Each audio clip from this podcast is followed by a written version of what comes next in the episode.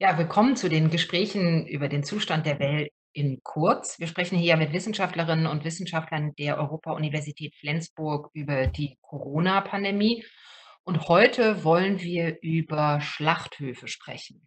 Das Thema Fleischindustrie steht auf dem Programm. In der Corona-Krise sind sie zu Corona-Hotspots geworden und haben so die skandalösen Zustände in der Fleischindustrie offenbart. Das Bundeskabinett plant entsprechend stärkere Auflagen und Verbote und die Fleischindustrie hat schon angekündigt, dass sie eventuell abwandert. Sie fühlt sich diskriminiert. In diese Debatte wollen wir etwas Licht bringen oder wir wollen sie auseinandernehmen mit Marcel Sebastian. Er forscht als Soziologe zum Mensch-Tier-Verhältnis und beschäftigt sich in seiner Doktorarbeit mit der Frage, wie Schlachthofmitarbeiter ihre Arbeit erleben. Hallo Marcel. Hallo. Marcel, du hast in den letzten Jahren Interviews für deine Doktorarbeit mit Schlachthofmitarbeitern geführt. Kommt die Debatte um die skandalösen Zustände in der Fleischindustrie für dich überraschend? Nein, äh, überraschend eigentlich überhaupt nicht. Ähm, ich glaube, dass das jetzt wie bei vielen anderen Themen eben auch eine Situation ist, wo etwas sichtbar wird, was ähm, vorher schon existiert hat. Äh, es ist auch nicht so, dass das Thema jetzt zum allerersten Mal medial und politisch, äh, sag mal, ein bisschen aufkocht, sondern auch schon vor fünf, sechs Jahren gab es eine Phase äh, großer medial, großen medialen Interesses daran. Ähm, ich meine, überraschend ist halt Corona, ne? Und insofern ist es natürlich auch überraschend, dass jetzt plötzlich so durch so einen externen Faktor, der nicht antizipierbar war, diese Debatte wieder an Fahrt äh, angenommen hat. Aber inhaltlich ist es eben überhaupt nicht neu, die Situation, die jetzt in den Medien beschrieben wird. Ähm, also insbesondere die Situation der sogenannten Entsendearbeitnehmer und Arbeitnehmerinnen, also der Werkvertragsnehmenden aus Osteuropa, die äh, ist eigentlich äh, hinlänglich bekannt, auch in der Politik war die bekannt. Und ähm, genau, nur die Dynamik der Debatte sozusagen, die hat sich jetzt verändert. Und das, was jetzt schon ein bisschen nicht überraschend, aber eben bemerkenswert ist, ist die Geschwindigkeit, mit der jetzt eben auch politische ähm, Reaktionen passieren. Wir können ja mal äh, etwas genauer drauf schauen, ehe wir auf die Politik äh, schauen, ehe wir vielleicht auch darauf schauen, wie diese Fleischindustrie entstehen konnte, würde ich ganz gerne nochmal darauf, ähm, darauf zu sprechen kommen, wie es eigentlich Tieren und Menschen in dieser jetzt entstandenen Industrie, in dem, was jetzt im Fokus steht, geht. Du hast Interviews mit Mitarbeitern geführt. Du hast nicht mhm. mit den, mit den Werkvertragsnehmenden mhm. gesprochen, sondern mit Festangestellten. Aber was, was ist der Tenor? Wie geht es Mitarbeitern in, mhm. Schlachthöfen? Genau, also das müssen wir erstmal differenzieren. Das ist ganz wichtig, dass es eigentlich zwei Parallelbelegschaften in zumindest den großen Betrieben heutzutage gibt. Ähm, es ist sehr, sehr schwer äh, genau zu beziffern, ähm, wie das Verhältnis zwischen Festangestellten, das dann meistens auch deutsche Arbeitnehmer sind oder Arbeitnehmerinnen, und ähm, wie viel Werksvertragnehmende. Ähm, das ist wirklich ziemlich kompliziert, vor allem, weil es auch nochmal äh, von Unternehmen zu Unternehmen, von Schlachthof zu Schlachthof differiert. Es ist aber so, dass ein großer Teil, das kann man auf jeden Fall sagen, ein signifikanter Teil der Belegschaften eben aus Werkvertragsnehmenden äh, besteht, aber man muss sich wirklich klar machen, dass das zwei völlig verschiedene ähm, soziale Gruppen sind, äh, was ihren Einfluss im Betrieb angeht, was ihre Arbeitsschutzsituation äh, angeht, was ihre Lebensbedingungen angeht. Ich habe, wie gesagt, mit denen äh, gesprochen, weil mich eben auch konkret das Mensch-Tier-Verhältnis und die Frage des, des, Umgangs mit dieser Praxis des Tötens von Tieren um, äh, beschäftigt hat, äh, interessiert hat, habe ich eben Interviews geführt mit den Angestellten, festangestellten deutschsprachigen ähm, Mitarbeitern. Ähm, alles Männer, weil genau in dem Bereich, der mich interessiert hat, das sind eigentlich ausschließlich Männer mit ganz wenigen Ausnahmen. Aber in dem Zuge kann man oder ist man natürlich, stößt man automatisch auch auf diese andere Welt im Schlachthof. Ähm, für beide gilt, diese Arbeit ist körperlich anstrengend, die Arbeit ist monoton, die Arbeit wird in der Forschungsliteratur häufig assoziiert mit Gesundheitsgefährdungen, äh, Karpattunnelsyndrom, solche typischen äh, Geschichten, die einfach durch die wiederholte Tätigkeit, das immer gleiche Handeln sozusagen, ne, also am Band stehend äh, passieren, aber auch Stress. Ähm, und der Unterschied dann eben zwischen diesen beiden Gruppen ist eben nochmal im Hinblick auf die Lebensrealitäten. Also das, was in den Medien immer wieder zur Sprache kommt und was also diese Hauptkritik ist, ist, dass die Werkvertragsnehmenden sehr ähm, abhängig in ihrer Beschäftigungsverhältnissen sind, ähm, sehr, sehr wenig Arbeitsschutz genießen und, und das ist jetzt insbesondere im Hinblick auf Corona relevant, ähm, diese Sammelunterkünfte und die Subunternehmerszene, sag ich mal, die Subunternehmerstruktur immer wieder thematisiert wird. Das heißt, die sind in aller Regel über Subunternehmen ähm, angestellt und werden dann als also das Personal wird vermittelt an die Schlachthöfe und ähm, die bekommen den Mindestlohn. Mir wäre nicht bekannt, dass dort irgendwie mal ein Fall wäre, wo die deutlich mehr bekommen würden. Bis zur Einführung des Mindestlohns haben die häufig auch wohl mutmaßlich oder eben laut dem, was in den Medien der Politik diskutiert wurde, auch ähm, deutlich weniger bekommen. Und jetzt sind dann eben nochmal insbesondere in der Kritik bestimmte Praxen, die sich durchgesetzt haben, um weiterhin sozusagen, also damit die Unternehmen, die, die Subunternehmen, damit die wiederum auch nochmal mehr Profit machen können.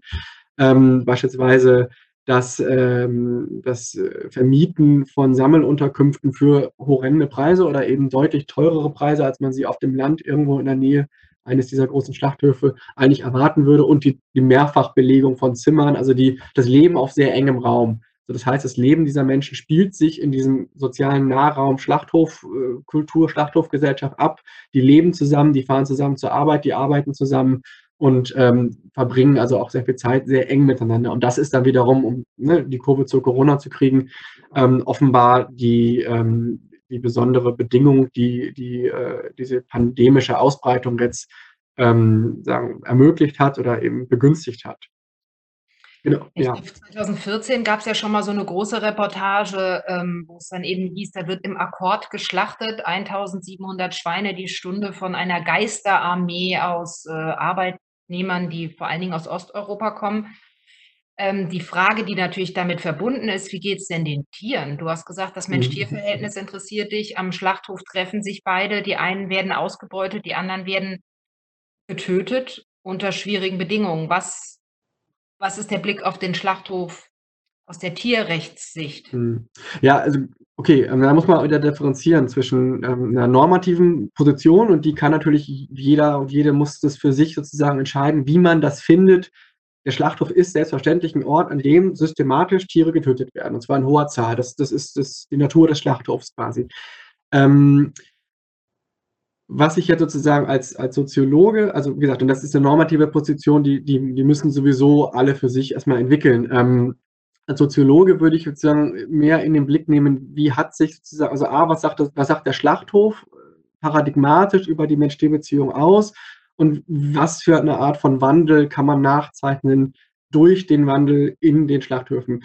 Ähm, prinzipiell ist das Mensch-Tier-Verhältnis, das ist so eine Grundannahme, die ich, die ich habe und ich glaube, äh, plausibel auch ist, ähm, von sehr unterschiedlichen Bezügen zu Tieren geprägt. Das heißt, wir differenzieren zwischen verschiedenen Kategorien von Tieren, kulturellen Kategorien von Tieren, insbesondere unter den domestizierten Tieren werden dann Haustiere und Nutztiere zu nennen. Und denen gegenüber unterscheiden sich die sozialen Bezüge halt und die kulturellen Ideen, die, die Praxen, also die Frage, was ist, was wird als legitime Behandlungsweise interpretiert und verstanden, unterscheiden sich halt enorm. Und der Schlachthof ist quasi sozusagen, kann so sinnbildlich für das, für den stärksten Ausschlag dieses einen Zugangs, und zwar der Objektifizierung von Tieren gesehen werden. Ähm, und äh, das drückt sich dann eben aus darin, dass die Tiere, und das ist natürlich völlig anders als bei einem Hund, also da unterscheiden sich dann eben die Verständnisse davon total, ähm, völlig, dass es eben weitreichend äh, als plausibel und legitim verstanden wird, dass die in großer Zahl auf engen Raum gehalten werden. Das, äh, die ganzen Praxen, die muss ich jetzt alle nicht, nicht wiederholen. Das ist wahrscheinlich auch vielen bekannt. Und dann eben für den Zweck der Produktion von Fleisch getötet werden. Und das eben in, teilweise hast die Zahlen genannt, in Sekundenschnelle, also mit äh, atemberaubender äh, Effektivität in Anführungsstrichen. Und das ist eben, ähm, das ist das Wichtige daran, hier lässt sich ein Prozess nachzeichnen, dass diese Objektifizierung von einigen Tieren intensiviert, sich intensiviert hat. Und das interessanterweise historisch zeitgleich oder parallel mit der Intensivierung der, dann eben das Gegenteil, die Personalisierung der anderen Tiere, also eben konkret der sogenannten Haustiere. Und diese, diese Kluft sozusagen, das ist das, was mich als Soziologen jetzt äh, besonders interessiert und wo ich dann eben den Schlachthof, den Zugang zum Schlachthof finde, indem ich sage, okay, hier wird dieses eine Paradigma der Objektifizierung von Tieren sagen, ganz besonders intensiv ähm, realisiert, materialisiert sich da. Ähm, Genau, und das ist natürlich für die Tiere, die äh, dann äh, in diesem System Fleischproduktion integriert sind, äh, nicht schön. Das, glaube ich, kann man schon sagen, ohne äh, jetzt äh, zu starke normative Positionen einzunehmen. Ja, du hast gesagt, dass, äh, sich ja das intensiviert hat in den letzten Jahren. Es scheint ja nach allem, was ich gelesen habe, sich einfach über die letzten Jahre, Jahrzehnte so 'ne Fleischindustrie und 'ne Konzentration innerhalb dieser Industrie, ähm, entwickelt zu haben. Und ich bin so alt, dass ich noch den Fla Schlachter um die Ecke hatte, wo meine Mutter mich hingeschickt hat, 'n halbes Pfund Hackfleisch zu holen und der hat selber geschlachtet. Das Ja. ist ja längst vorbei. Wie kam es denn zu dieser Art von Industrialisierung mit all den Nebenwirkungen oder Konsequenzen von billigen Arbeitern, äh, Versachlichung von Tieren? Wie wie wie Mhm, kam's dazu? um jetzt einen 250 Jahre langen Prozess mal ganz kurz zusammenzufassen. Also, es gibt 2 Schübe der Industrialisierung. Der eine ist Mitte des 19. Jahrhunderts, äh, der betrifft das Schlachten. Also, das heißt, es ist die die die Entwicklung, die Durchsetzung der industriellen Schlachthöfe. Der andere ist ungefähr 100 Jahre später, also Mitte des 20. Jahrhunderts mit der Durchsetzung der flächendeckenden Durchsetzung der sogenannten Nutztierhaltung äh, Entschuldigung, der Massentierhaltung von sogenannten Nutztieren, so. Marcel, darf ich dich Mhm. kurz unterbrechen, weil Ja. so alt bin ich noch nicht. 250 Jahre noch.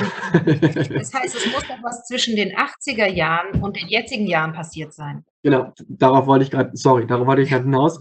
Ähm, also, ich wollte nur sagen, das ist sozusagen der der Beginn, dass diese ganze Branche sich eigentlich seit diesem Zeitpunkt, äh, nach der Maxime der Profitabilität umstrukturiert hat und organisiert hat. Und solche Prozesse gehen natürlich auch mit 'ner Konzentration von wirtschaftlicher Produktion sozusagen, äh, einher. Und es lässt sich jetzt nachvollziehen, dass beispielsweise die Großfilialisten, also Unternehmen, um mal Namen zu nennen wie Edeka und Rewe, die dann also Metzgereiabteilung, Schlachtabteilung haben, ähm, kompetitiver waren. Also, wirtschaftlich stärker, durchsetzungsfähiger waren als der Dorfschlachter. Das hat man ja in allen Bereichen, dass Großunternehmen in der Regel Vorteile haben.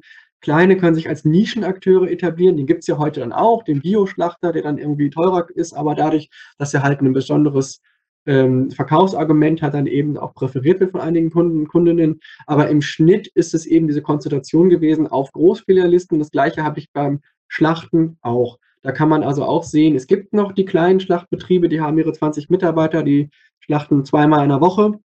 Äh, die sind aber total in der Unterzahl. Es gibt im Wesentlichen der absolute Großteil des Marktes wird dominiert von je nachdem, ob man jetzt Rotfleisch oder weißes Fleisch, also Rind, äh, Schwein oder eben sogenanntes Geflügel sich anguckt, wird da von 3 bis 4 Unternehmen dominiert und die teilen also sozusagen den deren Anteil des Marktes unter sich auf. Und das ist eben 'n Prozess, der Stück für Stück passiert ist. Und jetzt gibt es besti und das ist sehr komple komplett äh, komplex natürlich, aber es gibt da bestimmte Meilensteine, wo man sagen kann, da konnten sich dann bestimmte Unternehmen oder eben Typen von Unternehmen, von Akteuren auf diesem diesem kompetitiven Markt besser durchsetzen.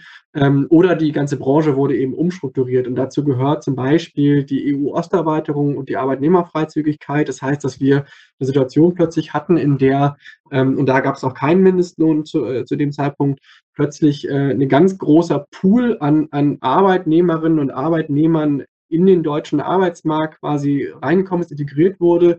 Und das haben dann wiederum und das sagt 'n bisschen auch das aus, was diese Eskalationsdynamik oder diese Intensität der letzten Jahre noch 'n bisschen mit erklärt, dass das sozusagen als Novum jetzt eingetreten ist, dass große Teile der Belegschaften umstrukturiert worden sind, Lohnkosten enorm gesenkt worden sind und das Ganze immer mitgedacht in einem ohnehin schon extrem kompetitiven Markt, wo die Einzelhändler mit, äh, ja, Kampfpreisen, sage ich mal, um Billigfleisch angeboten, um die Konsumierenden buhlen, wo dann diese Subunternehmer als neuer Akteur systematisch mit integriert werden ähm, dann sozusagen mit erwirtschaften wollen, dann eben auf dem Rücken, sage ich jetzt mal oder das ist der Vorwurf zumindestens der Arbeitnehmenden, ähm, Stichwort Sammelunterkünfte und so weiter. Und, ähm, dadurch sozusagen ist ist immer mehr Druck wo jetzt offensichtlich 'nen neuer Zustand, äh, kommt, muss man abwarten ähm, wo eben politisch, äh, auch neu reguliert wird. Also, das wäre nämlich meine Frage, die ich habe. Wir haben jetzt nicht mehr so viel Zeit, aber ich habe schon gelesen auch, dass natürlich in Deutschland die Fleischindustrie besonders günstig ist, dass andere Länder schon dagegen geklagt haben, dass, äh, hier sozusagen so 'n Lohndumping und so 'n Fleischdumping betrieben wird. Das heißt aber, dass die Zustände, was du jetzt auch gesagt hast, natürlich überhaupt nicht neu sind. Und wenn Herr Heil, unser Arbeitsminister, jetzt sagt: „Wir können so was nicht hinnehmen“, dann hätte er schon länger wissen können, dass es solche Verhältnisse gibt. Die, ah, selbstverständlich. Also die, die grundlegende Struktur dieser Branche ist bekannt, die ist auch politisch bekannt. Das kann man, also das ist unplausibel zumindest, dass ein politischer Akteur das nicht äh, auf der Agenda hatte. Das betrifft natürlich die Situation von, von Pflegearbeitenden, von Menschen in Krankenhäusern genauso. Das sind ja ganz, das ist ja das, was ich eingangs sagte, dass einfach jetzt soziale Probleme oder eben in diesem Markt, im Fall jetzt also Probleme im, im Bereich der Arbeit ähm, sichtbarer werden und auch auf eine Weise irgendwie ähm, unaushaltbarer werden, mhm. weil sie eben in so einem Brennglas so fokussiert werden. Aber du hast vollkommen recht, die Situation war vorher bekannt. Aber das ist ja eben das Interessante. Es ist die Frage halt, was löst institutionellen Wandel aus, politischen Wandel aus? Und das sind dann ähm, nicht immer nur äh, die Fragen, gibt es da ein berechtigtes Interesse von irgendwem, sondern auch, was sind die, an, die anderen äußeren Faktoren, die zusammenkommen. Und dann gibt es immer diese schönen Windows of Opportunity ne, oder die exogenen Schocks, also die nicht antizipierbaren mhm. äußeren Veränderungen, die plötzlich in irgendetwas in einem System oder in irgendeine Branche hineinwirken und dann die Akteure dazu bringen, umzudenken oder einen neuen Kurs einzuleiten. Und ich denke, dass ähm, Corona eben sozusagen diese Dramatisierung, sage ich jetzt auch mal, der, der Erzählung über den Schlachthof mit ausgelöst hat. Und das betrifft hoffentlich, kann man, würde ich schätzen, den Bereich der Pflege zum Beispiel auch, ne, wo man merkt, das kann so nicht weitergehen und jetzt ist was, was vielleicht vorher ein bisschen mehr noch an den Rand gedrängt wurde oder wo man auch mal drüber hinwegsehen konnte. Wohlgemerkt auch, weil die Akteure im Feld, also die Betroffenen, sozusagen die Arbeitnehmenden selbst sehr, sehr wenig Handlungsspielraum haben, sich da irgendwie zu artikulieren, ähm, dass das jetzt sozusagen gebrochen wurde und ähm, Anlass genommen wird, über eine Neuregelung nachzudenken, wie auch immer die dann aussieht. Da würde ich gerne eine andere Abschlussfrage stellen, als wir ursprünglich mal zusammen angedacht hatten. Überraschung. Bin ich gespannt. Jetzt, äh, du klingst jetzt ähm, ganz äh, optimistisch, wenn du sagst, Corona hat eine gewisse Dramatik reingebracht und es entsteht jetzt sozusagen ein Fenster der Möglichkeit, weil die, äh, die Verhältnisse sind lange bekannt. Es hat sich nie jemand dran gestört. Plötzlich wird es sichtbar. Ähm, glaubst du tatsächlich, dass jetzt ähm, die Regelungen greifen können? Die Fleischindustrie hat ja schon gesagt, oh Gott, oh Gott, oh Gott, dann äh, wandern wir aus oder wandern wir ab. Glaubst du, dass tatsächlich diese Krise die Chance hat, dass sich etwas, ich sage es jetzt einfach mal, zum Besseren wandelt? Ja, also Jein, ein klares Jein. Ähm, ich bin prinzipiell weder optimistisch noch pessimistisch bei solchen Sachen, sondern also man muss ja differenzieren. Das Sichtbarwerden heißt noch nicht, dass sich was verändert, A und B ist die Frage auch, wenn sich was verändert, wie definieren wir, was denn gut und schlecht, was denn richtig und falsch ist. Da haben natürlich auch alle irgendwie eine andere Position.